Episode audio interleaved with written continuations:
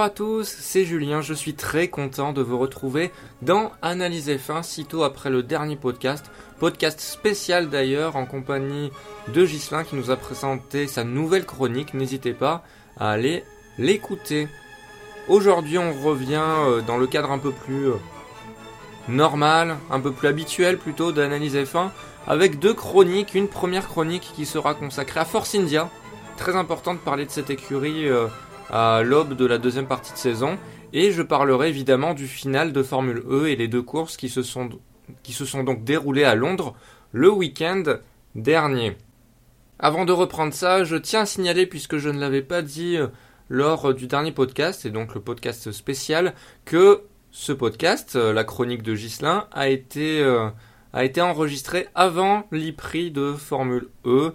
Euh, je le précise parce qu'on parle de, de l'IPRI au futur, donc non, je ne m'étais pas trompé dans les dates, c'est juste que l'enregistrement avait eu lieu avant les dites courses, dites courses dont je vais parler du coup aujourd'hui.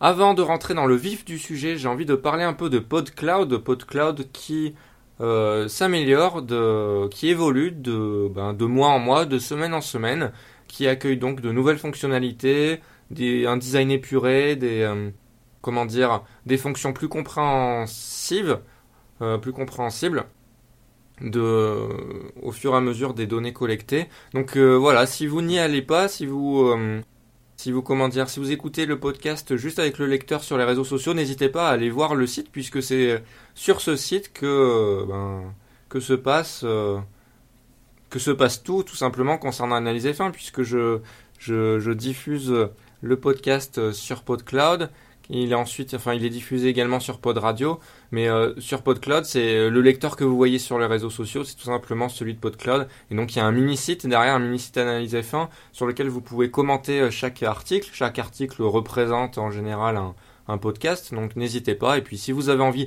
de découvrir d'autres podcasts, que ce soit des podcasts sportifs ou non, hein, il, y a, il y en a de toutes sortes hein, sur la musique, sur le cinéma, sur euh, des sagas MP3 également. Donc euh, n'hésitez pas à aller euh, jeter un coup d'œil. Le site est, ben, de plus en plus consulté et ben, je trouve que c'est plutôt mérité puisque, puisque le site s'améliore tout simplement. Donc c'est dans la suite logique. Mais allez, on est là pour parler de F1, donc c'est parti et je vais donc parler de Force India. Souvenez-vous, en début de saison, peut-être même juste avant le début de saison, j'avais prédit que Force India serait en grosse difficulté et pour cause. Euh, ils avaient accusé un gros retard dans, ben, dans la construction de leur monoplace et dans le fait qu'ils n'ont pas participé euh, aux essais hivernaux euh, avec, euh, avec leur, leur monoplace. Ils ont, ils, ont participé avec leur monoplace 2014. Euh, peut-être les derniers essais hivernaux où, ils ont fait quelques jours avec la, la monoplace de 2015, mais bref, c'était vraiment catastrophique, un peu à la manière de Lotus en 2014, j'avais comparé ça. Je vous invite à vous référer d'ailleurs à, à, ce podcast pour avoir euh, de plus amples détails sur mon avis euh, alors. Et donc j'avais dit, j'avais dit qu'il y avait une faible, faible chance que Force India s'en sorte et bon, j'y croyais pas, honnêtement, j'y croyais pas. Et, euh, et donc j'avais dit que si jamais c'était le cas, si jamais il y avait de la fiabilité surtout, c'était le point euh, selon moi le plus euh, le plus marquant, s'il y avait de la fiabilité et qu'en plus il y avait euh, quelques points par-ci par-là et euh, qu'ils arrivaient à, être dans la lutte, en gros, eh bien, il faudrait adresser un gros coup de chapeau à l'usine de Force India, euh, aux ingénieurs, bref, à toute l'équipe, aux pilotes. Eh bien, je le fais aujourd'hui. Euh, J'adresse mes félicitations vraiment à, toute l'écurie Force India qui a su euh, construire une monoplace qui est tout de suite bien née, qui a eu quelques soucis de fiabilité en début de saison, mais finalement c'est pas beaucoup comparé à, d'autres écuries concurrentes et, euh, et, qui a su marquer des points quand il faut et bien profiter, optimiser euh, ses occasions. Donc euh, un grand bravo à Force India parce que oui la fiabilité est globalement là. Euh, avec des ajustements en ce début de saison, on a vu au début de saison, tout début de saison, ça n'allait pas et puis ça, allait moyennement, on va dire. Et puis après, ça allait de mieux en mieux parce que Force India a su a su développer également sa, un petit peu sa monoplace pour, euh, pour ne pas sombrer dans le classement. Euh, puis elle est fiable de manière générale, il n'y avait pas non plus grand chose à modifier, je pense. Elle est rapide grâce à l'unité de puissance Mercedes, qui est la meilleure unité de puissance euh, du plateau, tout simplement. Et en plus, Force India profite de la même forme des concurrents.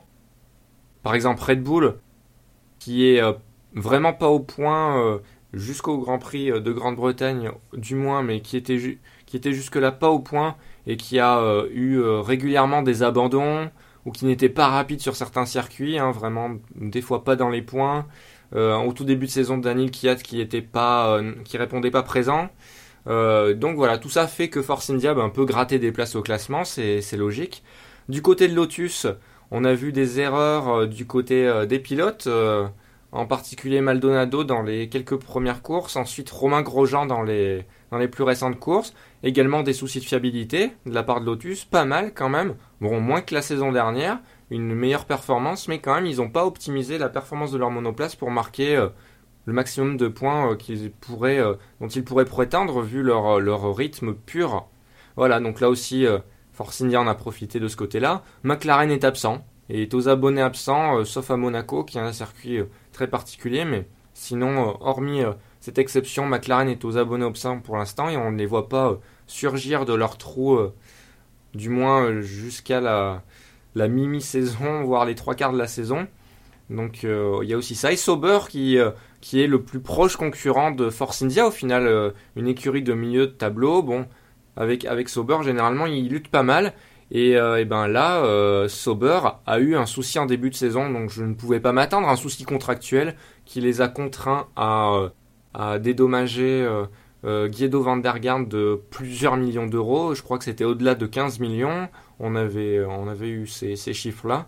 Donc évidemment, c'est des sous en moins pour développer. Déjà que Sauber était vraiment dans le rouge. Ils, ont remonté la pente grâce au contrat signé avec leurs nouveaux pilotes qui ont eux-mêmes des, enfin, qui ont eux-mêmes des sponsors qui les soutiennent et donc ça, ça, ça aide beaucoup Sauber en des termes financiers et euh, en des termes sportifs également puisque l'année dernière euh, c'était pas la panacée au niveau des pilotes.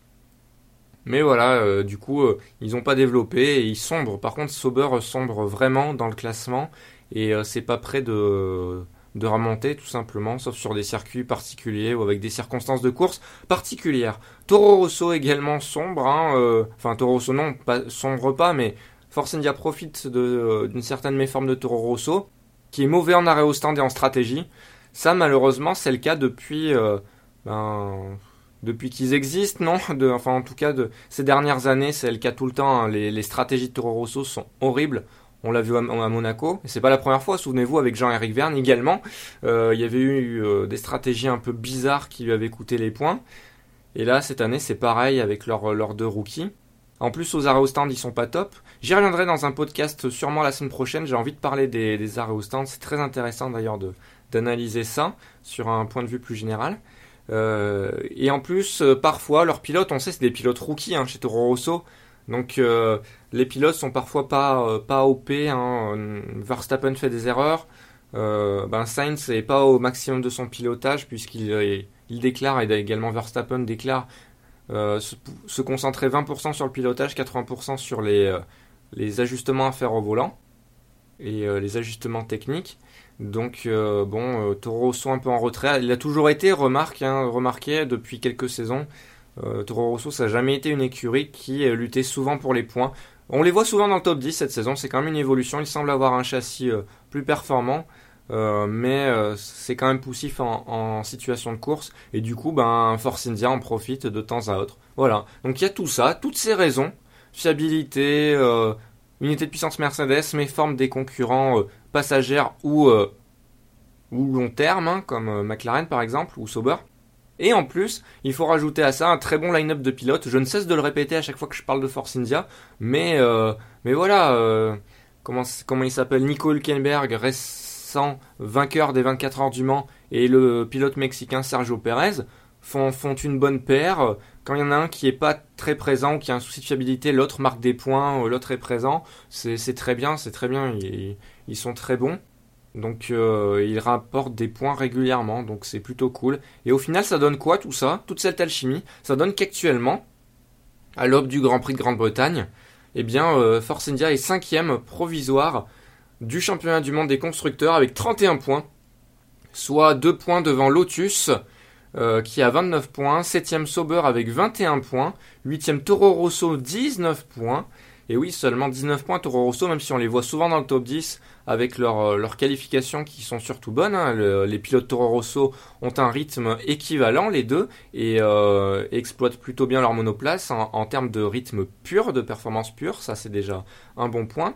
Mais ensuite, euh, voilà, ils peuvent pas combler euh, tous les, toutes les lacunes de leur, leur monoplace, ça c'est clair, et ni aider autant en développement que pourrait aider un pilote expérimenté. Euh, ça, je vous réfère au podcast quand, quand je parlais de, l'arrivée de Verstappen et surtout du fait qu'il y ait euh, deux pilotes de, on va dire, moins de 21 ans, moins de 20 ans euh, chez Toro Rosso. 9ème McLaren 4 points.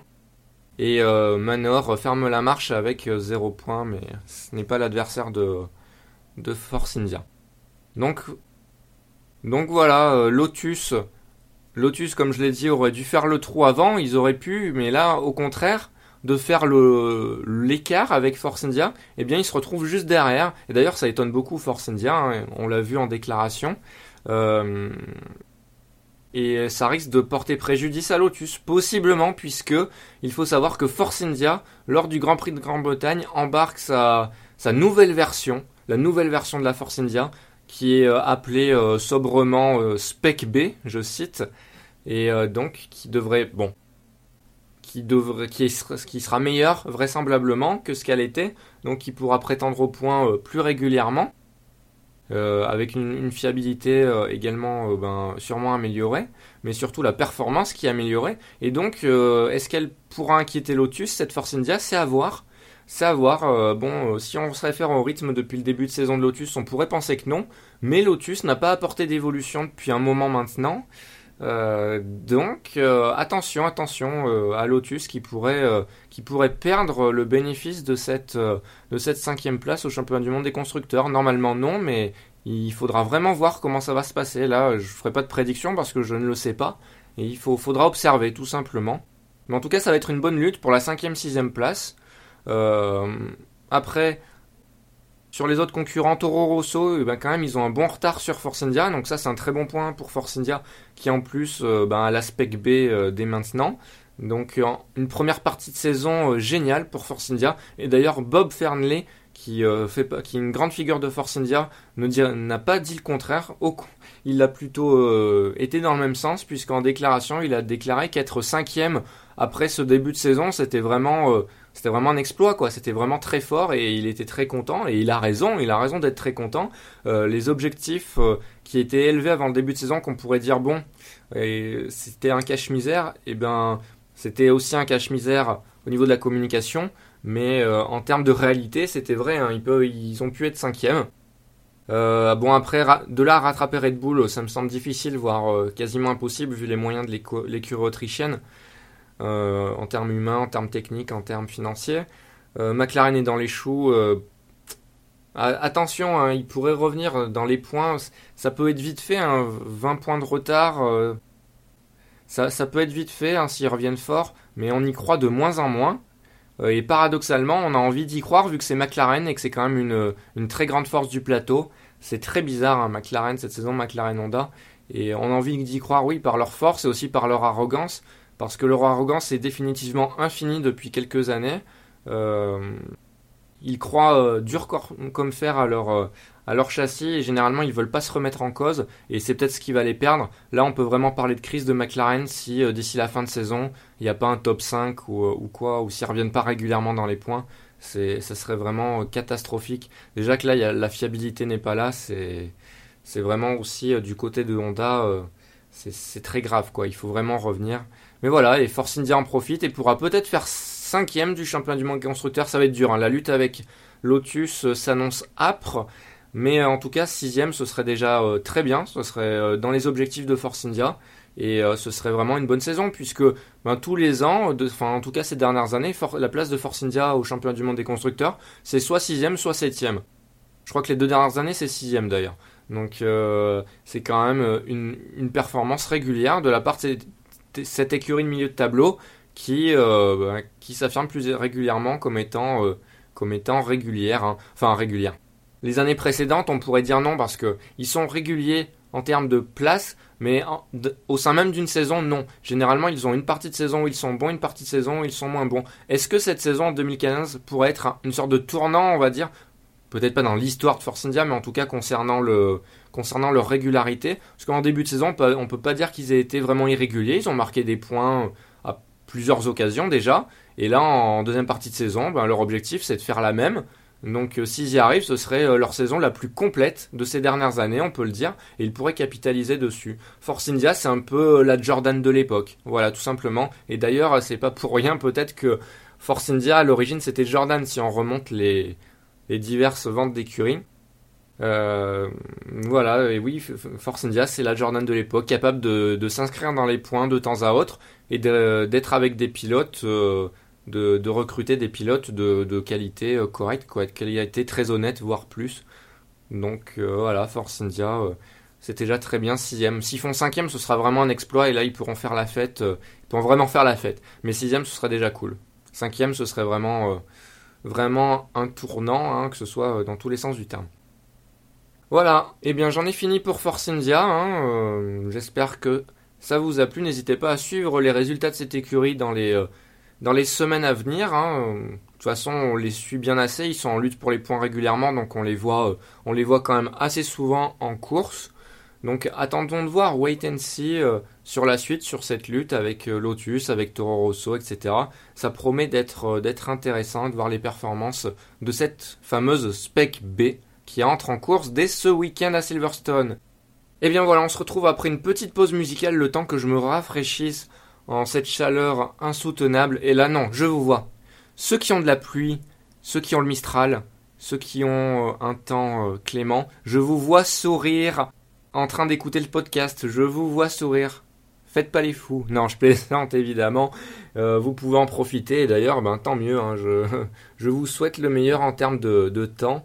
Et euh, sur ce, ben, je vais me rafraîchir. N'hésitez pas à rafraîchir votre cerveau euh, après tout, tout, cet amas d'informations et tout cet amas d'analyses sur l'écurie Force India. Et on va s'écouter ensemble une musique de DJ Lams, pardon, DJ Lams qui s'appelle The Race. A tout de suite et bonne écoute.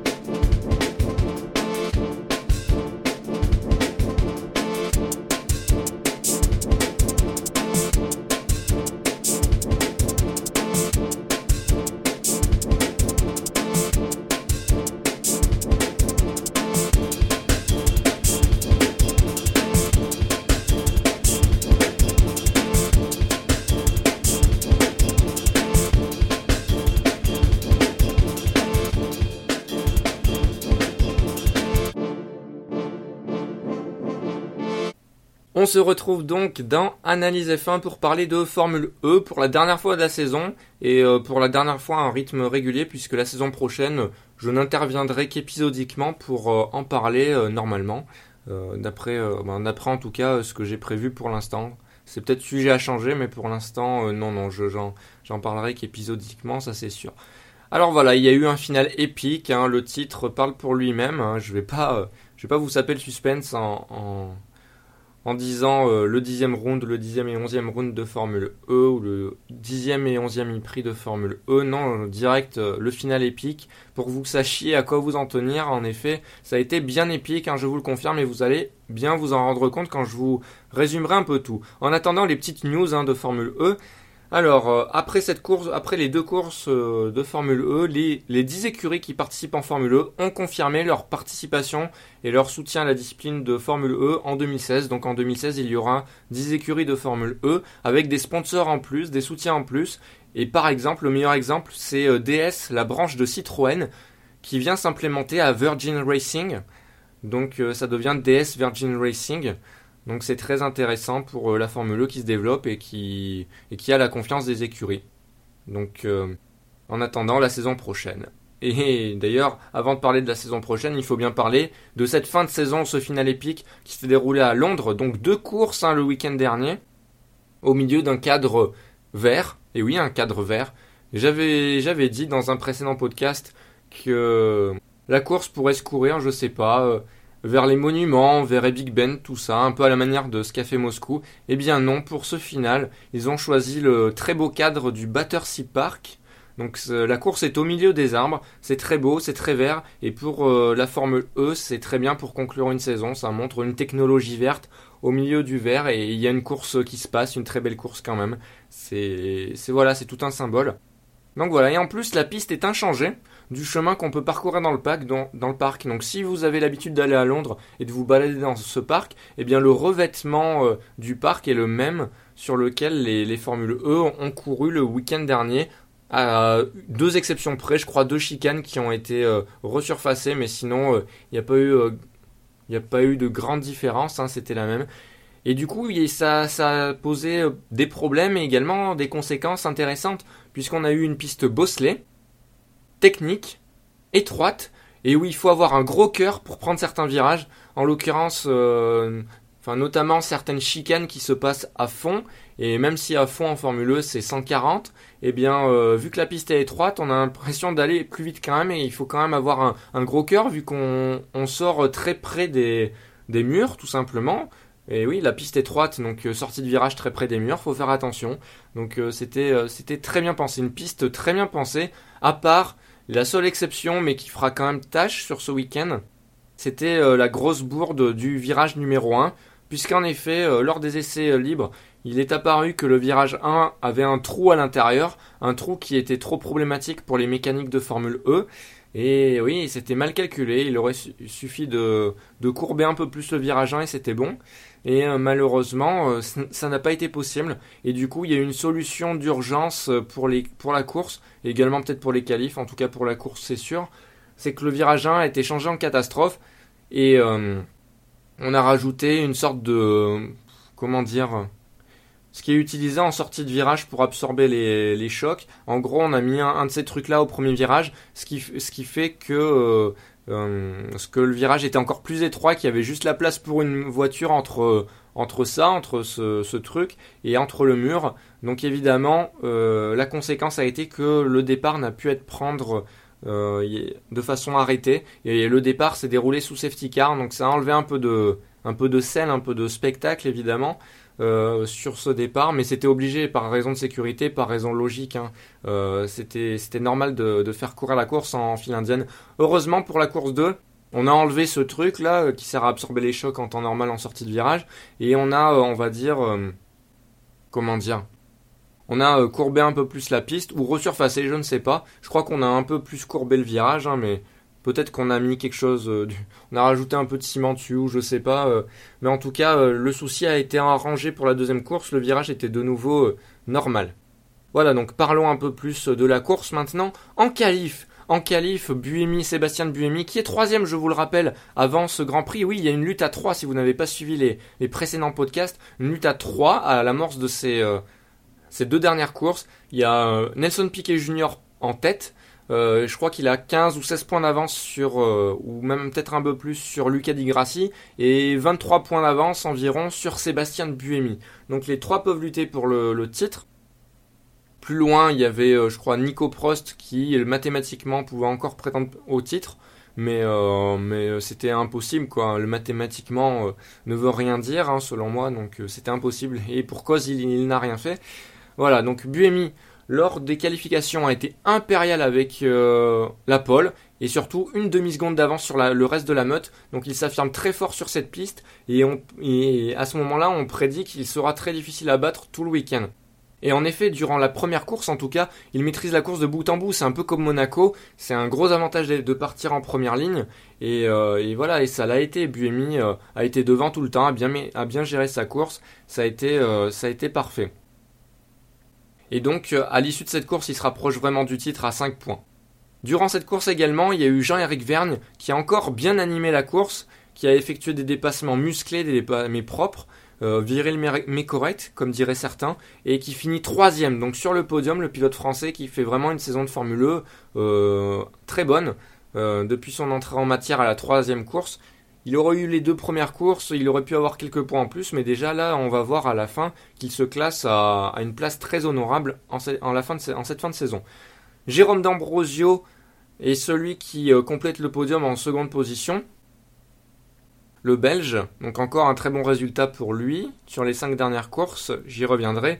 Du côté des autres prétendants au titre, Di Grassi finit quatrième avec le meilleur tour en course qui rapporte donc, euh, je crois, 3 points en plus. De 3, points, ouais, je crois que c'est 3 points en plus. Donc euh, donc c'est très bien dans la perspective du championnat. Et Piquet cinquième. Malheureusement pour Di Grassi, Piquet n'est pas plus loin. Du coup, il se rapproche un peu. Je crois à, 13 points de Piquet et euh, Buemi se rapproche à 5 points, ce qui fait un resserrement en tout cas général pour la lutte pour le titre pour la dernière manche, et euh, ce qui offre un, suspense vraiment insoutenable à la veille de la dernière course.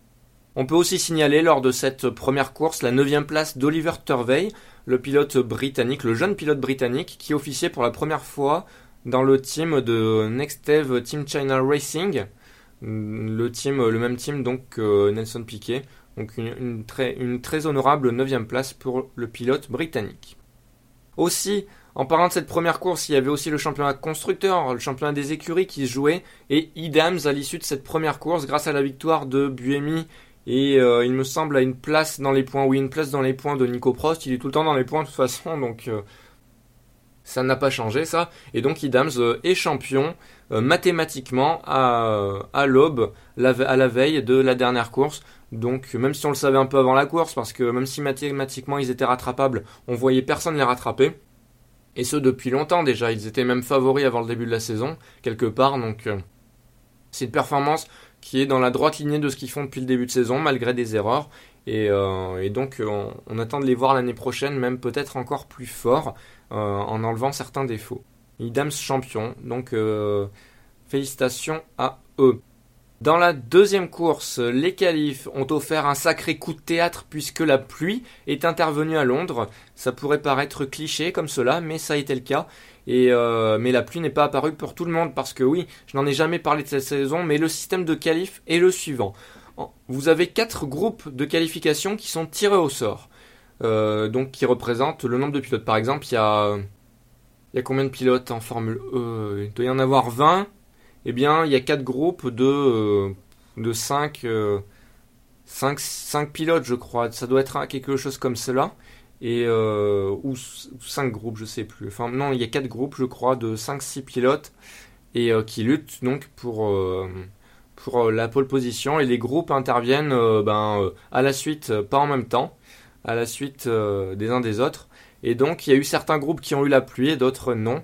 Et c'était un peu le défaut là pour le coup, mais ça a offert un coup de théâtre ainsi inattendu, puisque seul Buemi, des trois euh, qui, sont, qui luttent pour le titre, seul Buemi s'en est sorti euh, sur le sec. Euh, et il se qualifie sixième. Et là, on pourrait donc penser à l'issue de cette qualification, mais les étoiles se sont alignées pour lui ce week-end. Ce week-end, c'est pas possible. Il peut pas louper le titre. Là, il peut vraiment l'avoir. Surtout, ben voilà, que ses, adversaires, eh ben, il y a Piquet qui est 16e aux qualifications, donc très loin, et Di Grassi 11e.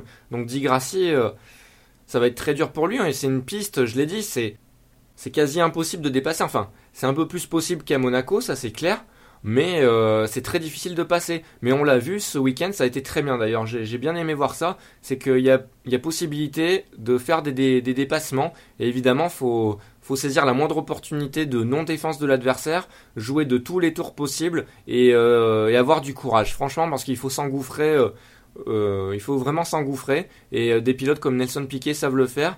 Di Grassi l'a un peu moins fait, a été un peu plus prudent. Et évidemment, quand on est en lutte pour le titre, on a tendance à être aussi un peu plus prudent.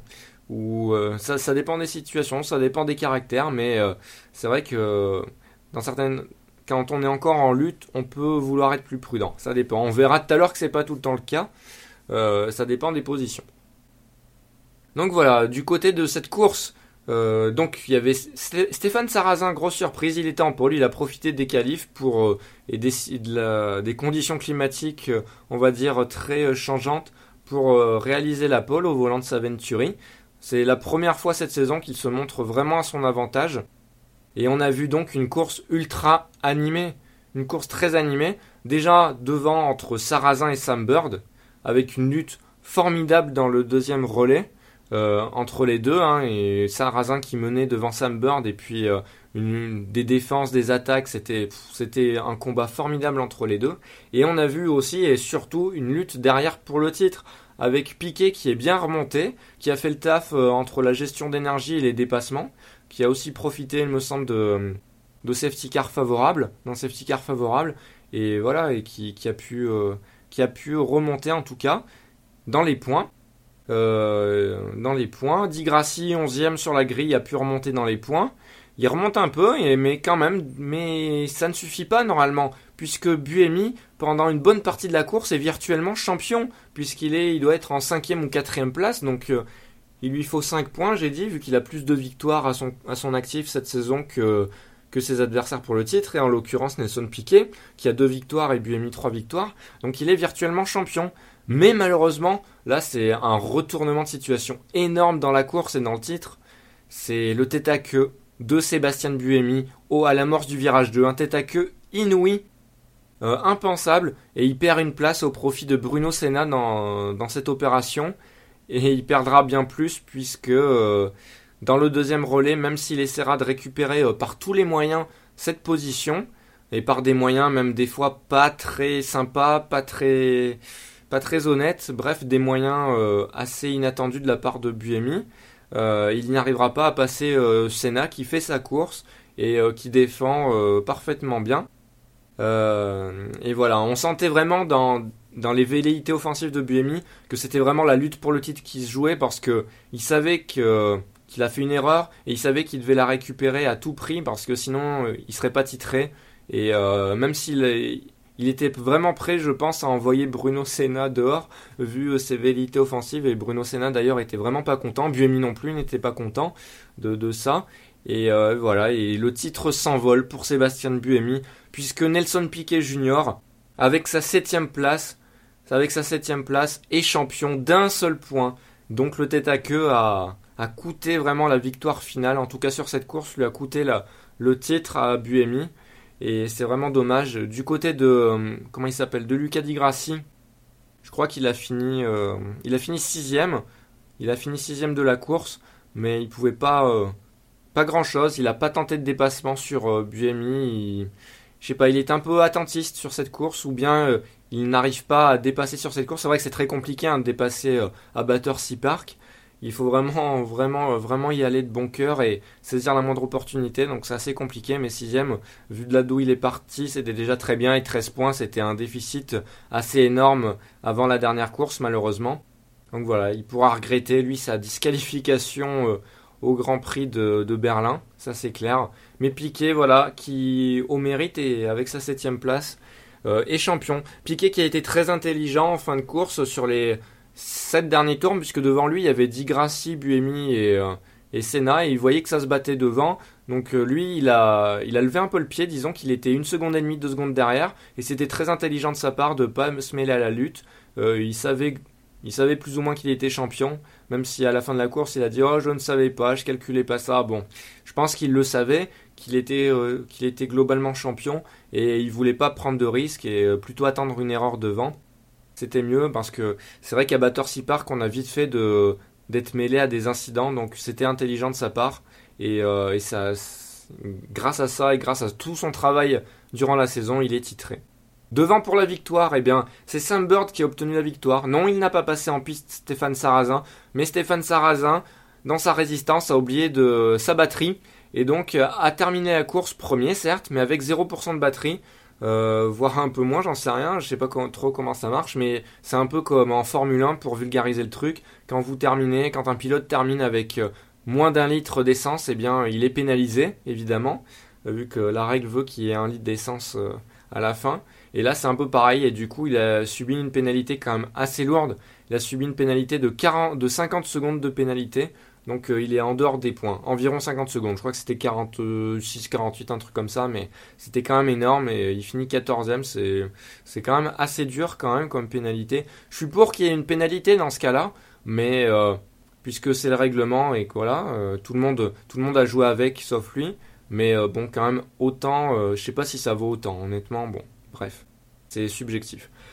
Donc Sam Bird, il remporte la course chez lui à la maison, vu que c'est un pilote britannique, et il est vraiment très content de revenir parce qu'il a connu une deuxième partie de saison assez compliquée, et là il revient en forme juste pour la dernière course, c'est parfait chez lui en plus. D'Ambrosio deuxième, Duval troisième, Duval qui d'ailleurs euh, euh, a vivement reproché en fin de course euh, à D'Ambrosio de n'avoir pas été aussi gentil que lui, Rappelons que les deux sont coéquipiers, que Duval avait, semble-t-il, été euh, sympa quand D'Ambrosio l'avait passé, et Duval, en essayant plutôt de, repasser quand il était peut-être plus rapide, eh bien D'Ambrosio avait peut-être fermé la porte de manière un peu trop abrupte, en tout cas du point de vue de Duval, et du coup il y a eu euh, une petite bisbille à la fin avec Duval qui n'était pas content, mais c'est quand même un nouveau podium pour le, pilote français, et D'Ambrosio une nouvelle deuxième place, D'Ambrosio qui peut regretter... Euh, qui peut regretter son abandon à Moscou, puisqu'il finit vraiment pas loin de la lutte pour le titre et euh, une très bonne place à Moscou. Enfin, c'était pas un abandon à Moscou, c'était une place hors des points, mais une place dans le top 5 à Moscou, dans le top 3, eh bien, euh, le mettait possiblement dans une lutte pour le titre. Donc ça aurait été intéressant. En tout cas, il fait une très bonne fin de saison. Et euh, comme je l'avais dit avant les 5 dernières courses, avant les 4 dernières courses, ça, pouvait être le pilote qui remontait, qui faisait les 5 dernières courses parfaite, enfin quasi parfaite. Ça a presque été le cas et il revient très près au championnat du monde. Voilà, donc le championnat du monde, Nelson Piquet 144 points, Buemi 143 points. Cette saison, ses défauts, ça a été d'avoir été sensible à la pression. Euh, très souvent, à la radio, il était vraiment très tendu, très, euh, très nerveux. Et euh, aussi, il a, il a subi les erreurs de son écurie. Idams assez souvent. Et malgré ses erreurs, Idams est, deux, et premier, c'est quand même fou. Donc imaginez sans les erreurs. Mais euh, voilà, avec des sillons, on referait le monde, ça c'est clair. Et voilà, Buemi deuxième. Euh, Digrassi troisième, 133 points. Il finit qu'à 11 points de piqué. Euh, D'Ambrosio 113 points, donc il a 31 points du titre. Hein. Euh, on l'imagine si avec plus, avec plus de points, on lui met par exemple 25 ou 18 points de plus et on enlève un peu de points à ceux de devant, il est dans la lutte. Euh, cinquième Bird, 103 points, il est bien revenu. Prost a descendu de, depuis la mi-saison, on va dire, 88 points. Sixième, il a toujours marqué des points, mais euh, voilà, il est seulement sixième. Et euh, Jean-Éric Vergne, 70 points, qui finit septième. Donc les deux pilotes français, sixième et septième. Prost bien en dessous de Buemi, hein, en course en tout cas. En rythme, il est bon et on va dire il assure bien le coup en course pour marquer des points. C'est vrai que c'est un des secrets de la Formule E, être régulier.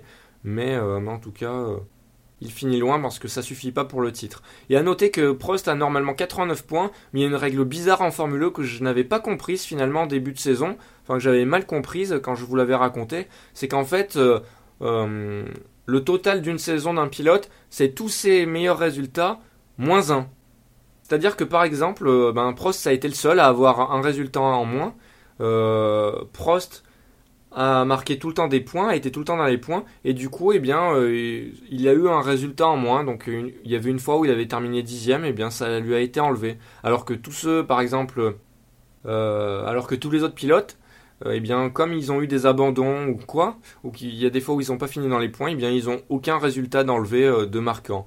Je trouve cette règle un peu bête, en tout cas je ne la comprends pas. Si vous comprenez mieux cette règle que moi, n'hésitez pas à m'en faire part sur les réseaux sociaux, le Twitter d'Analyse F1 at F1 Analyse, la page Facebook ou même sur analysef1.podcloud.fr, le mini-site de l'émission. Donc voilà, en conclusion, cette première saison de Formule E a vraiment tenu ses promesses. On peut pas demander qu'elle soit parfaite dès le début, mais déjà elle a offert des bonnes courses, du spectacle, euh, des belles batailles, des, bons pilotes. Et euh, forcément, puisque ces pilotes viennent pour beaucoup de la F1, on parle de plus de 10 pilotes qui viennent de la F1. Et euh, quand vous regardez le, classement, en effet, les premiers, eh bien, ils viennent de la F1 ou de la monoplace. Donc c'est franchement une belle réussite et ça prouve encore, et euh, il n'y avait pas besoin de le prouver, mais je le dis encore, la Formule 1 c'est le sommet du sport auto. Et quand il y a des pilotes de F1 qui vont dans d'autres catégories, l'expérience de la F1 leur sert inévitablement. Et euh, la, discipline, la rigueur de la F1, euh, tous les automatismes et tout, euh, tout le professionnalisme de la F1, ça leur sert à être euh, plus rapide dans les autres catégories, tout simplement. on n'accepte pas en F1 n'importe comment, même si on fait qu'une saison chez, chez Marussia ou autre, ça, sert quand même, sauf pour les, les neuneux, les neuneux qui ne vont rien apprendre, mais il n'y en a pas beaucoup. Voilà, et bien c'était tout pour cette saison de Formule E et ce final épique, hein, véritablement. Hein. il y a eu des luttes sur cette dernière course de partout, euh, c'était vraiment très plaisant à voir. J'espère que vous avez apprécié voir cette course ou en tout cas suivre cette saison de Formule E avec moi dans Analyse F1. Et rendez-vous l'année prochaine pour en parler de manière un peu plus épisodique.